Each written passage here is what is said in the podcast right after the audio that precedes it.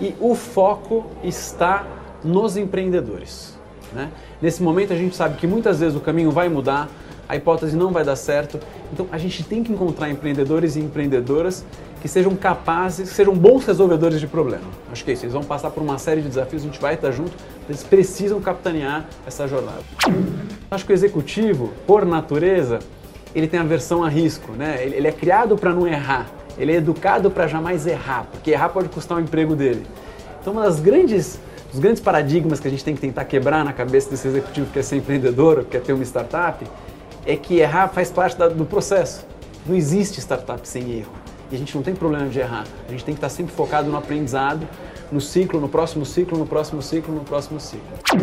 Outro dia um amigo brincou comigo, que é investidor de startup também, ele falou, Renato, eu tô olhando, né, fez uma analogia com o futebol, ele falou, eu tô olhando para os meninos de 16, 17 anos, mas tá caro, você tá indo pegar os moleques de 12. Eu falei, eu tô na base. Eu tô indo na base, quando tiver o, o próximo Neymar eu te ligo. E aí a gente vai vender esse cara pro Real Madrid depois, pro Barcelona, pro Paris Saint-Germain. Né? Esse é o podcast do Café com o Investidor, apresentado por Ralph Manzoni Jr. Oferecimento Banco Original. Olá, bem-vindo ao Café com o Investidor. Ele já foi jornalista, trabalhou na Netshoes em todas as áreas, virou consultor e agora é investidor. Eu converso aqui nos estúdios da B3 com Renato Mendes, sócio fundador da Orgânica. Renato, muito obrigado por aceitar o convite de participar do Café com o Investidor. Obrigado, um prazer para mim estar aqui com vocês hoje. Renato, vamos começar pela consultoria. O que é a Orgânica? Como que surgiu a Orgânica? A Orgânica nasceu há cinco anos, foi fundada por três ex-executivos da Netshoes. Então, eu, Rony e a Priscila, a gente se conheceu na Netshoes.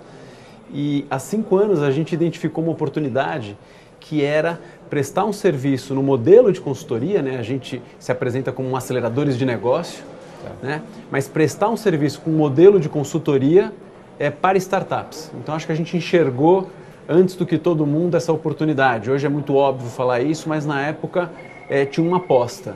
É, o que a gente trazia com a gente para essa história era a bagagem de Netshoes. Então, os três trabalharam lá, cada um mais ou menos 5, 6 anos, e a gente realmente viveu de dentro a experiência de uma, de uma startup de crescimento exponencial. Tá. Né? Então, poucas pessoas naquele momento podiam dizer que tinham passado por uma experiência como aquela, e basicamente o que a gente vendia era isso: ó, somos especialistas em marketing digital e vamos ajudar a sua startup a crescer de maneira acelerada. É, nesses cinco anos, é, já passaram mais de 60 startups. Você pode citar algumas que passaram por claro. lá? Claro. O primeiro projeto que a gente fez foi com, com o Tomás lá no Doutor Consulta. Depois a gente trabalhou com o pessoal da Empíricos. Depois a gente trabalhou com a Rock Content, com a Amélios, com o Max Milhas, é, com o Enjoei, com a Bicred e com certeza eu vou esquecer alguém aqui, eles vão ficar bravos comigo, tá. mas a gente teve sorte de trabalhar com os melhores empreendedores do Brasil. E vocês trabalhavam basicamente com marketing ou vocês entravam em outras áreas, na parte mais estratégica da startup? A gente começou com uma proposta de valor muito pautada pelo marketing de performance, que era o nosso background, mas logo a gente percebeu que as startups tinham outras necessidades. Então a gente começou a ampliar a nossa, o nosso leque de serviços, então a gente fazia só performance, começamos a fazer o que a gente chama também de marketing de branding e comunicação. Depois a gente começou a olhar um pouco para cultura e pessoas. Depois a gente começou a olhar, que é uma coisa que a gente faz muito, para gestão do negócio e BizDev, que passa um pouco por estratégia. Depois a gente começou a entrar em produto UX. Então a ideia é que a Orgânica se tornasse one-stop shop para as startups, que a gente pudesse ajudar esses empreendedores a resolver todos os problemas que eles viessem enfrentar nessa jornada. Era uma McKinsey, uma Century mais voltada para startups. Essa era a ideia? É, a gente nunca quis ser nenhuma dessas, até por posicionamento a gente queria ser diferente. A gente é. faz as coisas do jeito startup, né? E que passa por ser muito hands-on, planejar um pouco menos e mais focar em execução e aprendizado e trabalhar em ciclos curtos, né? Esse é um pouco nossos mantras, está sempre junto do empreendedor. E acho que uma coisa que, curiosa que vale comentar é que a gente começou a ser procurado lá pelo nosso terceiro ano de existência por grandes empresas. E a gente falou, putz, mas né, o primeiro grande projeto que a gente fez foi com, com, o Santander, com um banco que eles tinham adquirido lá em, é, em Belo Gerais, Horizonte. É. É. E aí que era o Olé, e aí, pô, mas o que, que o Santander e o Olé querem da gente? Eles queriam aprender a fazer as coisas do jeito startup. Então a Orgânica acabou se tornando é, uma empresa que atende as startups, que ajuda a acelerar e que ajuda a implementar esse mindset, esse modus operandi de startup em grandes companhias. Então a gente tem dois segmentos que a gente atende. E aí teve uma transição para investimentos. Vocês ainda têm a consultoria, mas vocês começaram a investir em algumas startups. Vocês criaram o que é conhecido como uma Venture Builder. Exato. Explica o conceito de Venture Builder e o que, que vocês estão fazendo nessa área. Legal. À medida que a gente ia ajudando as startups a crescer, né, arruma casa, é, ganha atração, tinha um momento que elas precisavam buscar é, funding. E aí o que a gente começou a fazer? Usava a nossa rede para acessar os principais fundos de VC e levar essas nossas apostas. Num determinado momento a gente falou, poxa, peraí, a gente faz o mais difícil, que é pegar as startups lá do começo, arrumar a casa, ajudar elas a crescer, e a hora que elas vão realmente né, ir jogar na, na, na, primeira divisão, na grande liga, a gente está passando isso para os fundos. Por que a gente não verticaliza esse processo? O que a gente pode fazer de diferente nisso? Como nenhum de nós é gestor de fundo, não tem nenhuma experiência é. nisso, a ideia foi montar um modelo do conceito de venture building. Né? O que, que, é, que, que é buildar uma empresa? É co-construir, é co-criar com esses empreendedores. Então, às vezes a ideia pode ser nossa, a gente buscar um empreendedor, mas normalmente os empreendedores, ainda numa fase muito incipiente, nos procuravam e a gente realmente ajuda a criar. Então a gente faz um modelo que a gente chama de consultoria por equity. Tá. Então, ao invés de eu, de eu bidar esse cliente, ao invés dele me pagar, a gente faz um valuation e eu faço a conversão desse trabalho para ter equity nessa, nessa companhia menor. Você investe recursos também ou é apenas o, uma troca entre serviços de consultoria por equity? Ela começou somente com serviços é, e consultoria por equity. É, a primeira empresa em que a gente fez isso era uma fintech, era geradora de caixa e dava lucro, tá. né? então ela não precisava de, de funding. Mas na segunda que a gente foi fazer é, esse investimento, a gente já percebeu que simplesmente passar conhecimento e usar o nosso networking não bastava. Eles continuavam precisando de recursos para contratar claro. gente, para investir em mídia. Então a gente começou a perceber que a gente ia ter que aportar recursos. Então, a nossa lógica na orgânica é de execução e aprendizado. Então a gente começou com um modelo, percebeu que ele tinha um limite, a gente foi para o modelo seguinte e aí sim a gente começou a fazer cheques e investir. Os nossos primeiros cheques eram ali coisas na casa de 300 a 400 mil reais e que inicialmente a gente decidiu fazer com nossos próprios recursos. Vocês atuavam como anjos investidores, então, dessas empresas? Atuava como anjos investidores, mas com uma premissa muito clara. É. Eu jamais coloco somente o dinheiro. Sempre tem que ter o dinheiro e o trabalho. Porque o dinheiro é commodity. Inclusive tem outros fundos que têm muito mais recursos do que a gente está claro. montando. Mas o que é o nosso diferencial? é o track record de Netshoes, é o track record das 50, 60 empresas que passaram pela Orgânica. A gente tem um playbook de aceleração que foi testado e aprovado, vamos dizer assim, em startups em todos os estágios, de todos os setores, B2B, B2C, B2B2C. Então, o que a gente agrega é esse know-how e aí a gente começou a, em algumas a gente fazia trabalho, em algumas trabalho com dinheiro e terminamos o ano passado com seis empresas é, no portfólio. Então a gente dentro desse modelo que você está me citando. Dentro desse modelo. Então hoje a gente tem duas empresas, uma que é a Orgânica Aceleradora, que trabalha no modelo de, de consultoria com FII mensal, e outra que nasceu com essa, com essa ideia do Venture Building, que a gente faz trabalho por equity, aporta também recursos e a gente separou isso numa outra companhia. Tem algum nome essa companhia? Ela se chama Orgânica 1043. 1043? 1043. Que a ideia é que a gente tem que ser capaz de encontrar empreendedores que possam crescer 10 vezes de tamanho no primeiro ano, 4 vezes no segundo e 3 vezes no terceiro gente encontrou essa fórmula mágica aí das startups vencedoras. E aí vocês vendem, sai da empresa do terceiro ano. E aí em algum momento a gente vai ter que, que fazer o exit. Você está evoluindo esse modelo agora, você estava me contando. Você não está criando um fundo de venture capital, mas está criando um veículo para investir Isso. em startups, que é diferente desse modelo de venture building. Exato. A gente entende que a terceira etapa do modelo que a gente está desenhando agora, a gente vai operar no que a gente chama no modelo de club deal. Então, eu estou fazendo. É, um, um, a gente está no momento agora de concluir uma etapa de fundraising, então a gente está levantando 5 milhões de reais. Esse recurso vai ficar aqui num pote, né? a gente monta uma SCP com esses investidores e a gente vai investir esse recurso em startups bacanas que a gente já está conversando. Já tem três agora que estão muito encaminhadas as conversas. E a ideia é pegar esses recursos, né? nesse Club Deal a gente tem 5 milhões, a gente vai investir e a gente continua entrando com o trabalho. Então a premissa é a mesma. A gente entende que a fórmula aqui de sucesso está baseada no nosso track record, no que a gente fez e na nossa capacidade de ajudar os empreendedores a crescerem de uma maneira acelerada e estruturada. Mas esse Club Deal, ele conta com recursos apenas dos fundadores orgânicos ou vocês Não. estão também captando com outros investidores? A gente está captando com outros investidores, então é um pote de 5 milhões, cotas de 250, 500 e 1 milhão.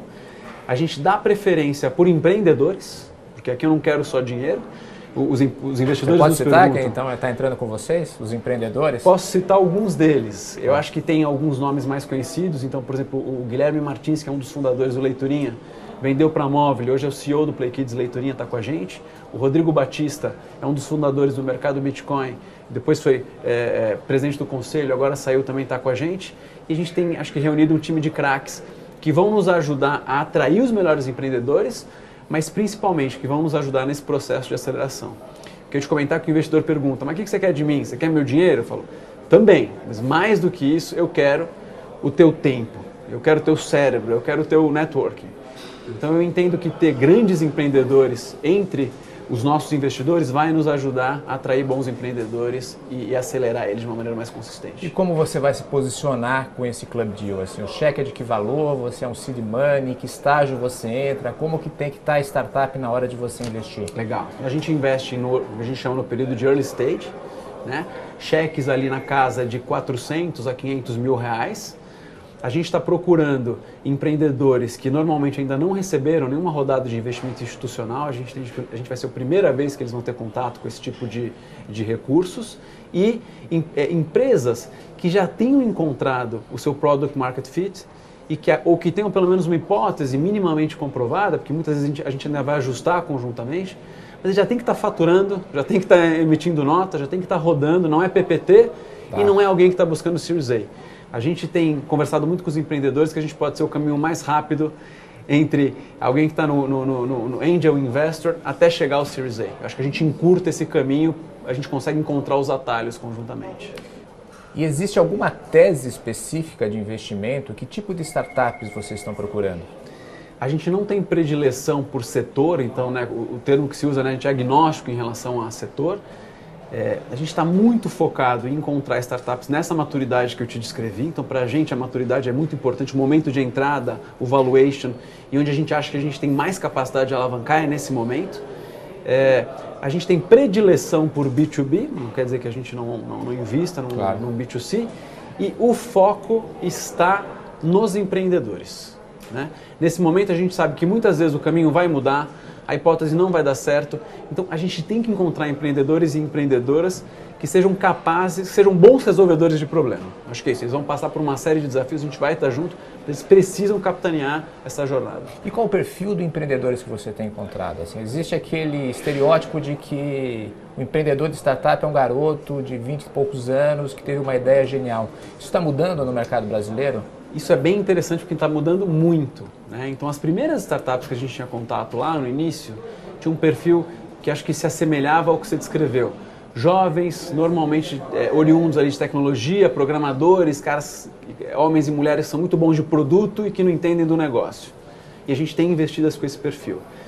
Agora, o que está acontecendo é um perfil que até eu particularmente gosto mais, são ex-executivos, então são profissionais ali na, é, perto dos seus 40 anos, às vezes 35 ou 45, mas é gente muito mais preparada, muito mais experimentada e que normalmente empreende dentro do setor em que ele atuou por 10 ou 20 anos. Então, quer dizer, ele conhece profundamente o setor de atuação, ele tem muito mais maturidade, ele tem muito mais ferramental e recurso para gerir aquele negócio. E aí o nosso papel muda, né? Porque no primeiro, ele é muito bom de produto e eu tenho que ajudar ele como empresa a crescer. Nesses caras, a gente tem que ensinar eles a serem startup. Um Como exemplo, assim? é. um exemplo concreto. A gente estava conversando agora com uma dessas empresas e nos apresentaram, né? Não, Renato, a gente tem aqui um primeiro plano. Em oito meses a gente vai lançar. Cara, esquece esse negócio. Vamos fazer um. Tem que ser mais rápido. Vamos é. colocar uma primeira versão. Ah, mas não está pronto. Mas não tem problema. Vamos fazer um grupo de acompanhamento. Vamos co-criar consumidor. Vamos criar uma lógica que eles possam dar feedbacks para a gente em tempo real ou feedbacks diários por meio de pesquisa. Vamos co-criar e vamos focar em aprender.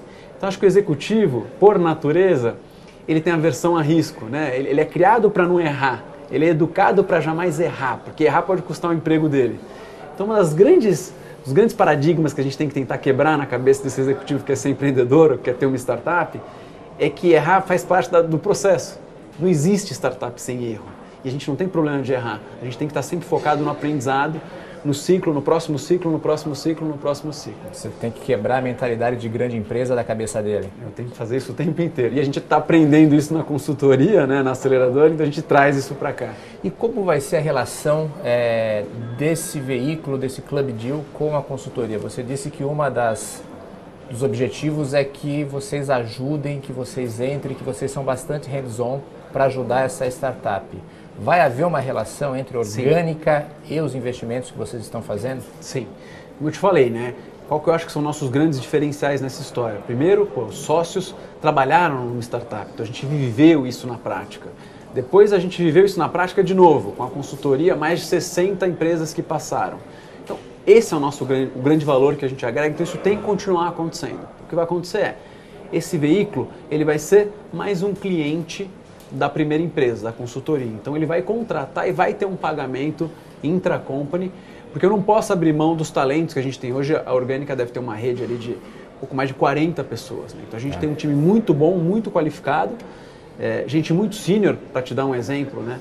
uma pessoa que é uma das líderes ali na, na, no, no, trabalho de consultoria, que é a que é a Flávia Barros. Poxa, a Flávia trabalhou com a gente na Netshoes muito tempo, depois ela foi CMO da 99 enquanto acontecia o deal com os chineses.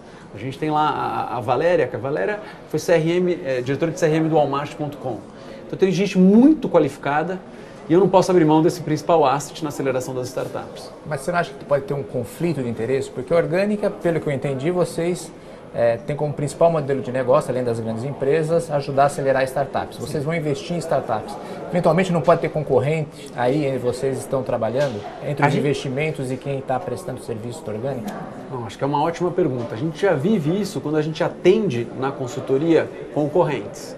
E o que a gente faz, a gente cria ali um, um Chinese Wall para evitar que essas, essas, essas equipes troquem informações. Né? A gente até entre os sócios, a gente blinda coloca um sócio responsável por um cliente outro sócio responsável por outro. Vai acontecer a mesma coisa. Quando a gente tiver uma investida sendo acelerada e eventualmente a consultoria pegar um cliente, a gente faz uma parede e evita que tenha aqui é, qualquer tipo de conflito, qualquer tipo de vazamento de informação estratégica, qualquer, qualquer tipo de cruzamento que não seja benéfico para nenhuma das partes. Você vai co-investir? A gente também vai co-investir, estamos agora conversando com, com um fundo que quer co-investir e que, inclusive, o que eu achei muito bacana, é, fiz uma ligação com, com, com, o CEO de lá essa semana e ele me disse o seguinte: Olha, Renata, a gente só entra se vocês entrarem. O que para mim começa a mostrar que a gente está criando um selo de qualidade, né? uma garantia de dizer, pô, se os caras da Orgânica estão lá, eu estou tranquilo que eu sei que eles vão gerir esse recurso de uma maneira é, bastante racional. Você falou que esse veículo é de 5 milhões. Então, estou estimando pelo valor do seu cheque, são de 10 a 12 startups aproximadamente que você pretende investir. Você vai fazer follow-on? Você tem recursos para fazer follow-on? Com... Provavelmente a gente investe um pouco menos. Né? Eu estou imaginando metade disso, porque eu quero ter um recurso para follow-on quando houver a necessidade. Então, dos 5 milhões, eu entendo que a gente vai alocar ali entre 2 milhões e meio e 3 milhões nesse primeiro grupo. Deixo uma reserva para fazer follow-on.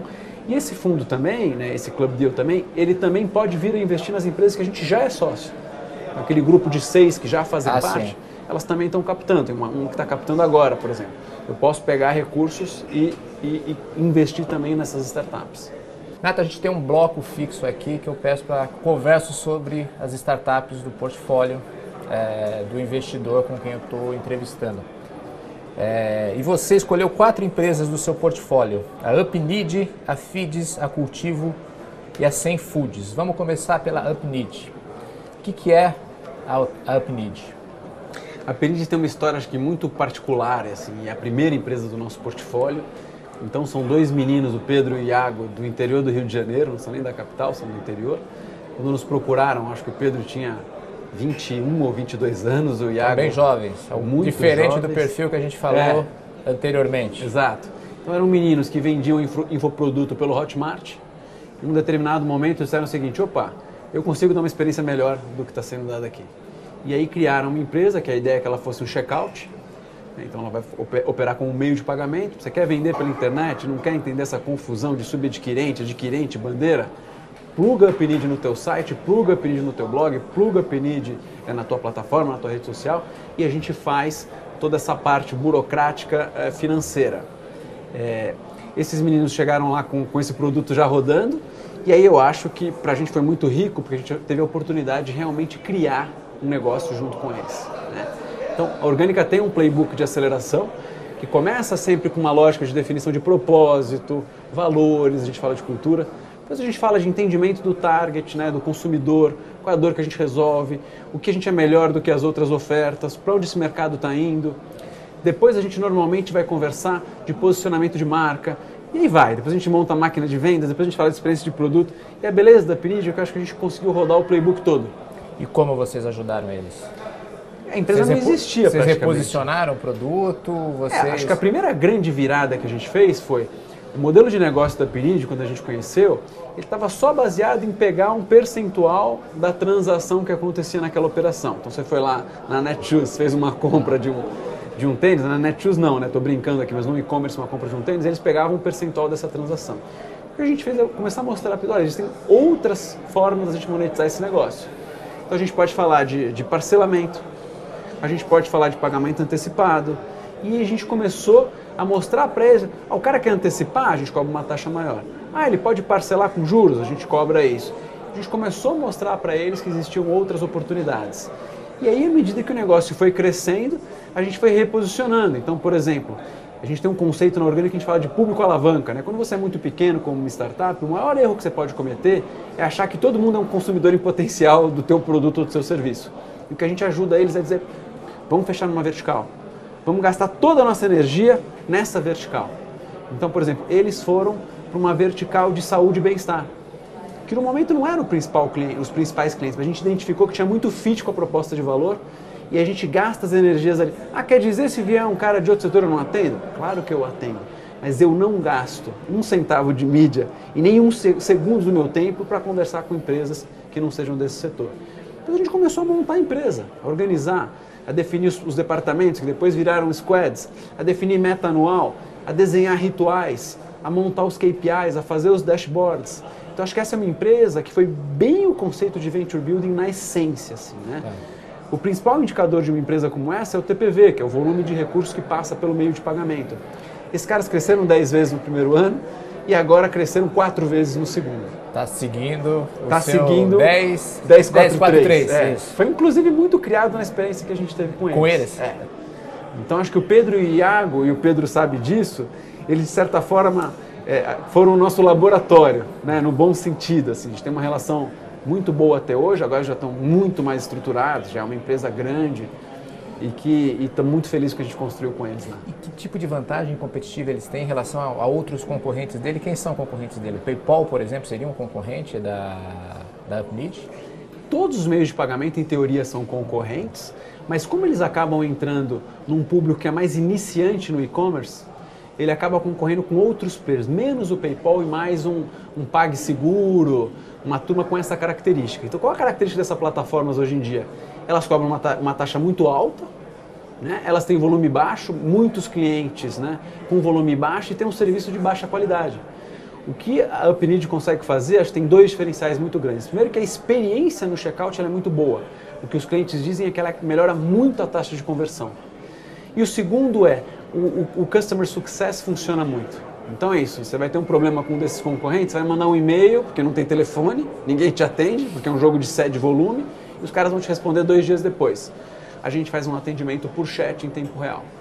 A gente entende que a briga vai ser por oferecer é, melhor nível de serviço para essas lojas que estão vendendo online. Tá, e hoje essas lojas que ela atende são pequenos comércios eletrônicos ou ela já está começando a atender gente maior? Hoje a maioria são pequenos, mas a gente já começa a ter interesse, primeiro dos pequenos que já cresceram com a gente ao longo do tempo, e o segundo agora a estratégia desse ano é migrar e começar a atacar outros nichos. Então uma tá. coisa que eu posso contar é que a Print agora já está pronta para conversar com e-commerce. E-commerce de médio e grande porte. Então essa é uma das apostas desse ano, que é tá um mercado certo. muito mais competitivo e muito mais duro, mas que tem né, um bolo financeiro muito maior. Vamos falar da FIDES agora. O que é a FIDES? A FIDS é uma. É, o Aprendiz eu falei que é do interior do Rio, a FIDS é, veio do, de Florianópolis, então tem dois empreendedores também muito bacanas, dois meninos também nos procuraram nesse mesmo estágio. Eram dois garotos, tinham é, ali uma startup que já estava rodando, tinha alguns clientes, mas que também né, ainda não entendiam exatamente se a proposta de valor era aquela, se o segmento, o público alavanca era aquele, e a gente foi rodar todo o nosso, o nosso playbook com eles. Esses são garotos que também no primeiro ano é, cresceram 10 vezes de, de, tamanho do faturamento de fevereiro do ano passado para fevereiro desse ano, a gente está um ano com eles.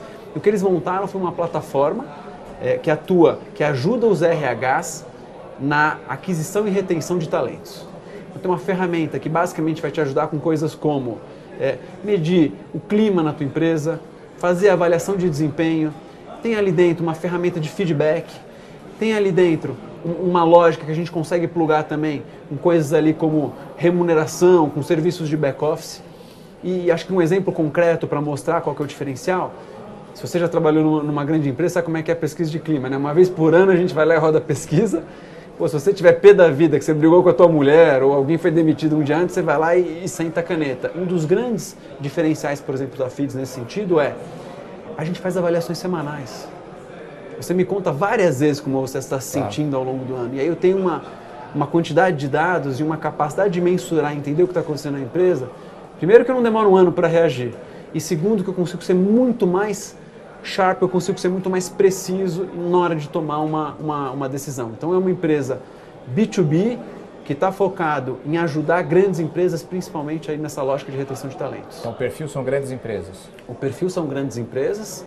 E assim como a Uplead no que vocês ajudaram a FIDS? Com a FIDS a gente também conseguiu rodar todo o playbook, porque eles estavam né, num momento muito inicial, mas eu acho que tem alguns aspectos que a gente fez muito, muito a diferença na empresa. O primeiro foi na estratégia de aquisição, de montar a máquina de vendas B2B, então de entender como fazer geração de leads, qual que seria essa qualificação com a lógica do público alavanca e como preparar o discurso de sales. Acho que a gente foi muito bem sucedido nessa missão para ganhar atração, montar o processo, né? porque a venda B2B é diferente da venda B2C.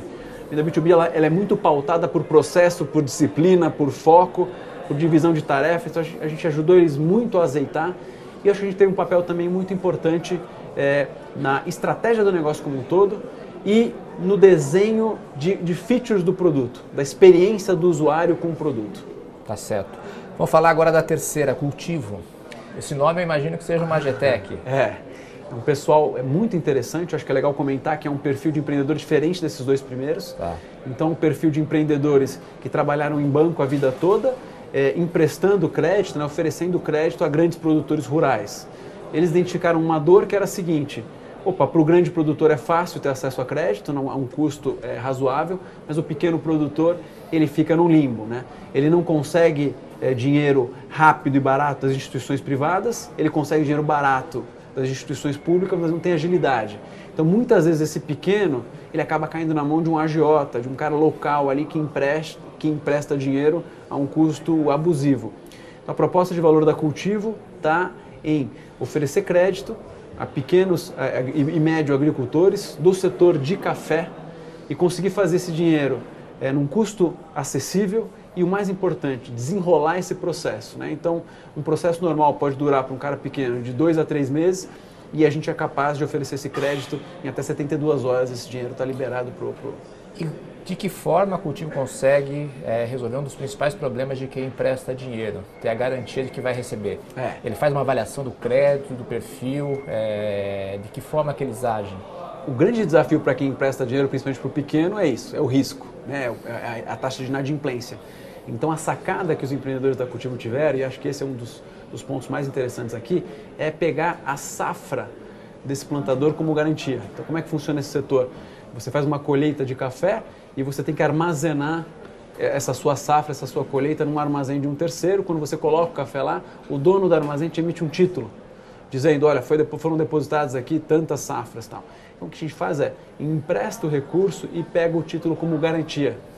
Então, se por acaso esse cara não paga, né, ou ele se torna inadimplente, eu executo o título dele no mercado secundário. Eu não vou sair com a saca de café nas costas, claro. eu executo o título dele no mercado secundário. Então, isso faz com que minimize muito o risco e você tenha agilidade para soltar dinheiro. Tá certo. E a Cultivo, então, ela é uma espécie de uma acredita, só que voltada para o mercado agrícola? Agrícola e começando com o setor de café, mas nada impede de é replicar isso, isso para outros. Né? O café é o MVP? O café é o MVP, porque é onde eles têm o, o, o track record, o background dos, dos empreendedores é nessa área. E, de novo, a lógica de startup é isso, é começar com um setor, vai ter um monte de problema, vai ter um monte de defeito na plataforma, a gente vai corrigir, a gente vai melhorar, a gente vai avançar e aí nada impede que a gente vá. Imagina se a gente for para o mercado de soja, né? qual o tamanho desse mercado, a quantidade de pequenos e médios produtores que estão tendo dificuldade por não ter acesso a crédito. Que estágio que está cultivo? O tipo está no estágio super inicial, acabou de começar esse projeto, está com os primeiros clientes, está começando a rodar.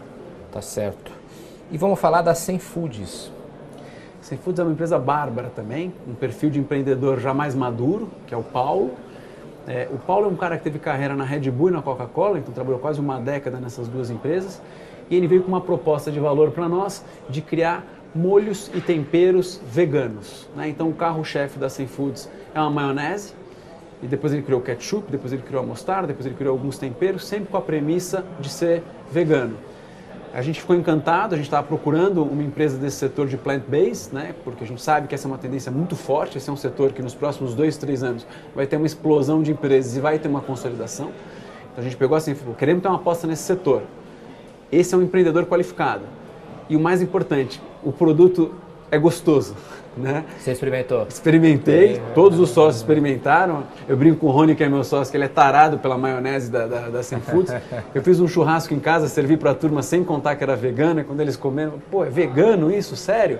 Porque quem não é vegano tem um preconceito natural. A maionese é a base de ervilha. Você está comendo aquela maionese, você está comendo ervilha, na verdade.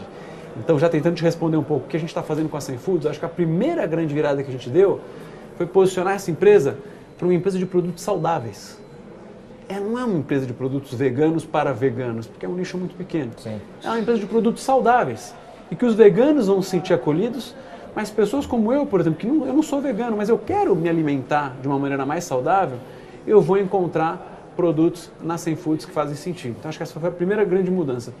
A segunda é entender que mesmo no produto saudável o molho tempero é pequeno, que a gente tem que ampliar a atuação dessa, dessa, dessa indústria. Então a gente está indo para saltos maiores, não posso contar aqui no detalhe, mas ah, a gente vai para o setor de proteína. Tá. A gente precisa ir para proteína. Vai ter uma carne vegana, então? Não vai ser uma carne, vai ter uma surpresa bacana aí em breve, mas a gente vai para um mercado que é quase 100 vezes maior do que o mercado em que a gente está. Mas essa, essa startup, a Sem Foods, não é uma briga que você tem onde a necessidade de capital é mais intensa? A necessidade de capital é mais intensa. Existem grandes competidores chegando aí nessa área? Existem grandes competidores, acho que tem dois racionais que são interessantes, né? Você tem, por exemplo, um grande competidor que são os grandes, os grandes players da indústria de carne, né? que estão aí, uma lançou hambúrguer, o outro lançou tal. A gente é uma startup. O que quer dizer a gente é uma startup? Por exemplo, toda a produção da Sem Foods não são de fábricas proprietárias. Eu sou muito mais leve. Eu opero numa lógica de white label com as fábricas, em que eu sou detentor de uma fórmula, né? sou detentor de uma, de uma receita. Eu opero numa lógica de white label e eu tenho um site que eu posso fazer essa distribuição direct to consumer. É, o modelo deles é DTC, o direct to consumer. O modelo é DTC e também é B2B2C via trade de varejo offline. Tá. Então eu tô Já aqui em São parcerias? Paulo. A gente está super forte aqui em São Paulo no Samarché. A gente sempre escolhe um para ser o carro-chefe. Então, aqui em São Paulo está muito forte com o Samarché, no Rio com Zona Sul. É, e, e, em Belo Horizonte e em Brasília também com essa lógica. Então, ela tem uma característica de, de D2C e ela tem uma característica de também conseguir rodar volumes maiores, com uma margem menor, é, em varejos offline. Então, eu entendo que os grandes estão entrando, mas assim, a gente consegue ser uma marca muito mais leve, que lança produtos muito mais rápido, que consegue ser mais sexy, porque o consumidor vegano ele também olha para essa indústria tradicional com receio. Tá. Ele fala, pô, peraí, esses caras a vida inteira venderam carne, agora eles querem me convencer que eles vão fazer um, um produto vegano. Então, a gente consegue, eu acho que ser mais leve, ser mais sexy e ser mais ágil na mudança de rumo. Esse tem que ser o nosso diferencial, porque lógico, eles têm mais dinheiro, eles estão aí há mais tempo, eles são donos dos meios de produção, então a gente precisa encontrar alternativas para combater os grandes players. E estou confiante que a gente vai conseguir. Para concluir essa parte, você sempre falou que foi procurado por essas empresas. Como vocês chegam até essas startups? Eles chegam até vocês ou vocês têm uma equipe que busca essas startups? Esse é um ponto bem interessante, né? É, como eu te falei, a gente não começou, não começou hoje trabalhando nesse setor de digital e de marketing, né? Então, putz, eu e meu sócio, a gente tem pelo menos aí 10, 15 anos que a gente vem fazendo isso. Então, tem um lado bacana que a gente conseguiu construir um nome que muitos empreendedores vêm até nós. Tem muita gente que bate na porta, que manda uma mensagem, que vai assistir essa entrevista, eu vou receber um monte de e-mail aqui no final, posso até deixar meu e-mail, eu vou ser bombardeado e a gente tem um time que faz filtro. Então esse é um jeito que a gente recebe muita coisa. O outro jeito é, se eu for me propor aí pescar, como a gente fala, no mar aberto, cara, eu vou ter um trabalho infernal para filtrar, enorme e tal. Então o que a gente faz é o seguinte, eu me apoio em parcerias estratégicas, eu pego algumas aceleradoras, por exemplo, que fazem essa primeira etapa, e eu vou lá e digo, tá, do que você varreu aí das duas mil que você olhou e das 20 que você colocou para dentro, me conta, quem que é o quem que é estrela? Quem que é? E as aceleradoras estão nos vendo, muitas vezes, como o estágio seguinte deles. Então, a gente tem brincado, ao invés de eu ir pescar em mar aberto, eu, eu mapeio hubs de inovação locais, a gente tem fugido até um pouco de São Paulo, eu mapeio hubs de inovação local e me apresento como esse player que vai levar a startup para o próximo nível. Pois eu pego ela e levo para os VCs. Então, acho que a gente se posicionou num nicho que ninguém estava ocupando. Agora já tem alguns players, já tenho escutado falar, mas acho que a gente acertou a mão aí no playbook, no fato de ser hands-on e nessa história do deal sourcing, que é um dos grandes diferenciais. Né? Outro dia um amigo brincou comigo, que é investidor de startup também, ele falou, Renato, eu tô olhando, né, fez uma analogia com o futebol, ele falou, eu tô olhando para os meninos de 16, 17 anos, mas tá caro, você tá indo pegar os moleques de 12? Eu falei, eu tô na base, eu tô indo na base, quando tiver o, o próximo Neymar eu te ligo. E aí a gente vai vender esse cara pro Real Madrid depois, pro Barcelona, pro Paris Saint-Germain, né? então é um pouco isso. Renato, vamos falar um pouquinho de você agora. É, você é o meu colega, você começou Sim. como jornalista. Sim. É... Eu fiz faculdade de comunicação social e a minha, o meu sonho, quando eu tinha ali 18 anos, era ser um jornalista de economia. Mas foi um sonho que durou pouco. Eu logo vi que eu não tinha o talento que você tem, o talento necessário para essa profissão. Então eu fiquei, cara, menos de três anos trabalhando com isso. E como que você fez a transição? Eu fui aprovado num, num mestrado fora do Brasil, eu fui para a Espanha estudar economia e na volta eu já percebi que eu tinha oportunidade de fazer outras coisas. Falei, cara, acho que eu tenho, gosto mais de outras coisas ligadas a negócio e fui trabalhar num, num modelo de consultoria, uma consultoria pequena e comecei a entender que fazia mais sentido porque eu estava me propondo, que eu queria, tinha mais prazer disso do que em trabalhar como jornalista, mas sou teu colega de formação. Você trabalhou aonde, Renato, como jornalista? Como jornalista, o primeiro emprego que eu tive foi um estágio na TV Globo, então tá. eu fiquei seis meses lá. Depois eu trabalhei na, na Isto é Dinheiro. Que eu também trabalhei. Você também trabalhou, é. e o Sambrana também, fomos colegas lá na época.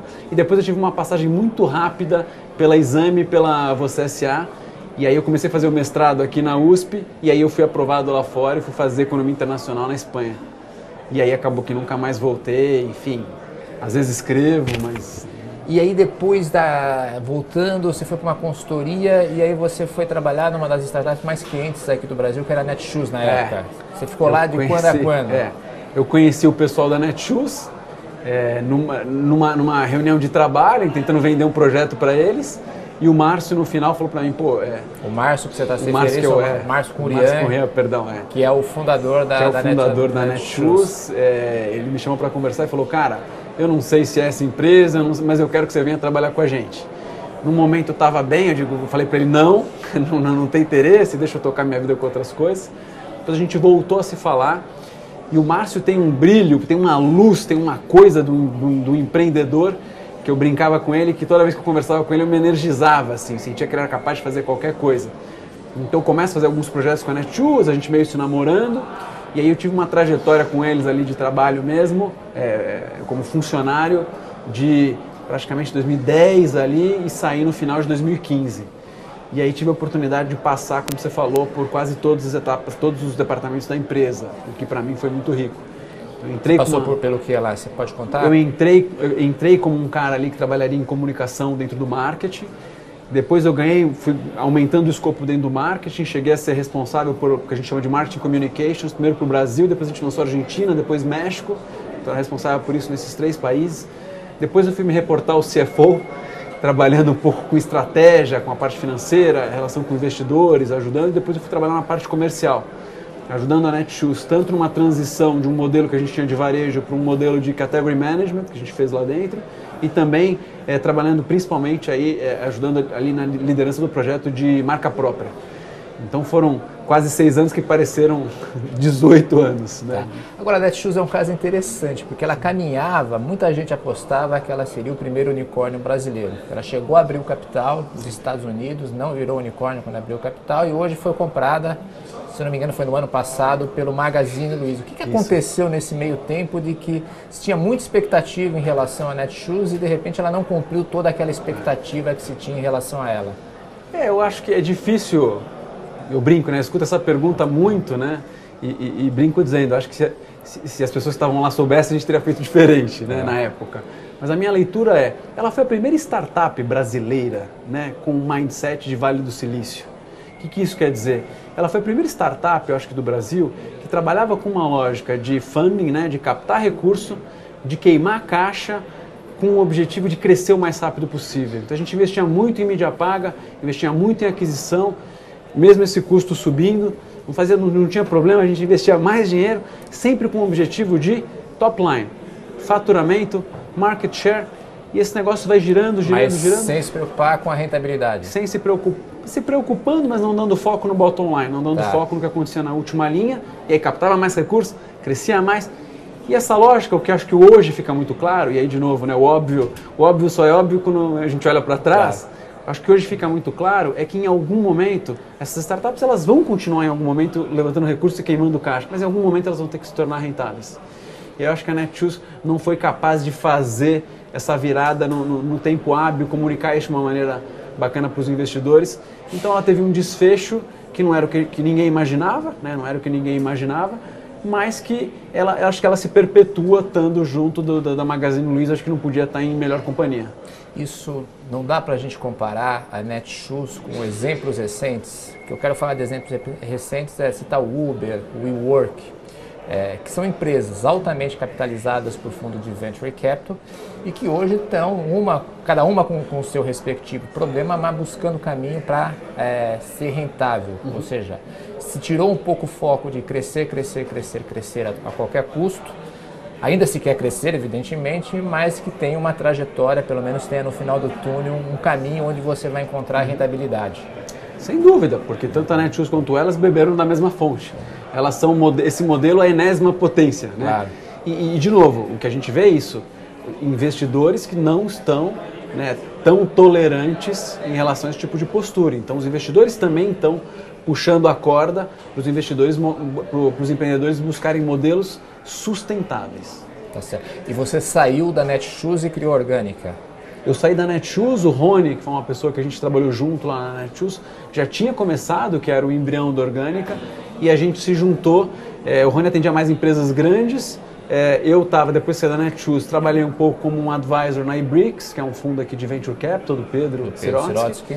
E quando eu conversei com o Rony, eu falei, Rony, eu acho que a Orgânica é legal, quero estar contigo, mas eu entendo que a gente tem um posicionamento um pouco diferente. Vamos olhar mais para as startups que ninguém está atendendo esse nicho. Você está brigando com McKinsey, com Bain, e a gente deveria ser o melhor amigo do empreendedor, que, by the way, é o que a gente sabe fazer. O nosso track record não é de trabalhar em grandes corporações, é trabalhar nessa startup que cresceu de maneira acelerada.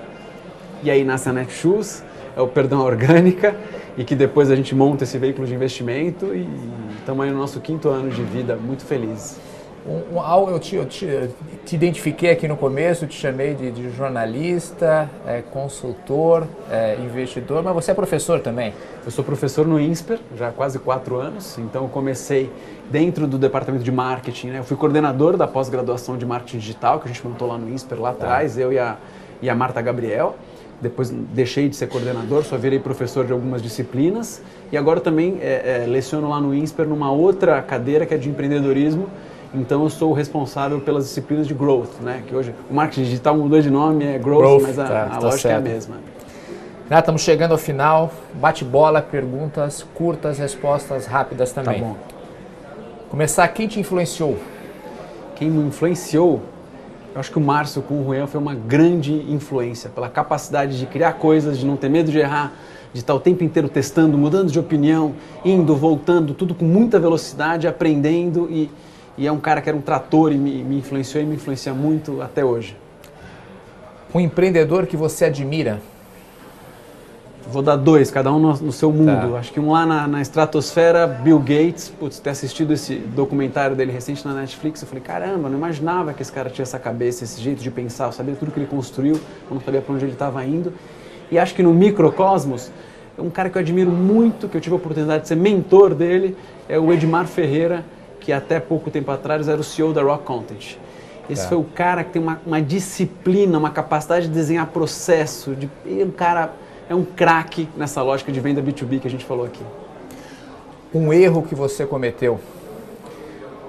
Tem um quanto tempo Eu acho que os erros que eu cometi, normalmente, eles aconteceram quando eu estava sendo, a gente fala isso muito no orgânico, quando a gente estava sendo drivado pelo medo, né? Quando você toma uma decisão com medo, você normalmente não tira o melhor ali da tua intuição. Então acho que os erros que eu cometi, normalmente eles estão ligados à demora na tomada de decisão. A demora de tomar a decisão de desligamento de uma pessoa, a demora na tomada de decisão de mudar é, o perfil de uma empresa. Então, eu acho que o aprendizado que eu tenho é que às vezes a gente já tem os a gente tem 70% da informação e tem que tomar a decisão. E acho que eu me policio muito a tentar ser mais rápido nessas viradas de, de chave. E um acerto? Acho que o acerto é, acho que a tua descrição mostra um pouco, é a capacidade de ter me reinventado é, ao longo da minha vida três, quatro vezes. Né? Então começa como jornalista, depois fui trabalhar no digital com, em consultoria, depois em redes sociais, depois no e-commerce, depois ajudando startup, agora fundo e tenho certeza que vão ter outros ciclos aí pela frente. É, mais para frente eu posso te entrevistar e você vai estar numa outra tomara, carreira, tomara, numa outra é. profissão. É. Um livro Cara, citaria um livro que eu escrevi com o Rony, que é o Mude ou Morra. Então foi um livro que virou best-seller aqui no Brasil de empreendedorismo, Mude ou Morra. E a gente foi finalista do, do, do Prêmio Jabuti, ano passado, numa categoria de economia criativa e inovação. E eu acho que para quem quer começar nesse nosso mundo, a Bíblia é ler o Startup Enxuta, é o Lean Startup, eu acho que é o, é o livro 1, um, é um livro que me impactou muito quando eu li. Eu falei, uau, né? nossa, a gente faz um pouco disso sem saber e é muito legal. E um hobby? O meu hobby, eu volto à minha origem de jornalista e hoje o hobby que me dá mais prazer é de escrever. Então, escrever o Mude Humor foi uma jornada árdua, tá. mas ela foi muito prazerosa. E eu tento, que escre eu tento escrever pelo menos, sei lá, uma ou duas horas por semana tento escrever artigos, eu tento escrever. Eu tenho, eu tenho muita paixão por esse hobby de escrever. E onde você arranja tempo para escrever e fazer tudo isso que você descreveu aqui para mim que você faz? Não sei. A gente faz de tudo um pouco, vai fazendo, pega Uber, escreve no Uber, ouve podcast, grava áudio, trabalha depois que os filhos dormem, mas a gente dá um jeito de fazer tudo isso, porque acho que tem muito. Tem que ter sempre amor, tem que ter muito tesão, senão não funciona. Renato, obrigado por participar do Café com o Investidor. Eu que agradeço. Você ouviu o podcast do Café com Investidor, com a apresentação de Ralph Manzoni Jr. Para assistir nossos programas, acesse o nosso canal no YouTube, Neofeed Brasil. Para receber notícias em seu e-mail, acesse o site www.neofeed.com.br e assine a nossa newsletter. Café com Investidor tem o oferecimento de Banco Original.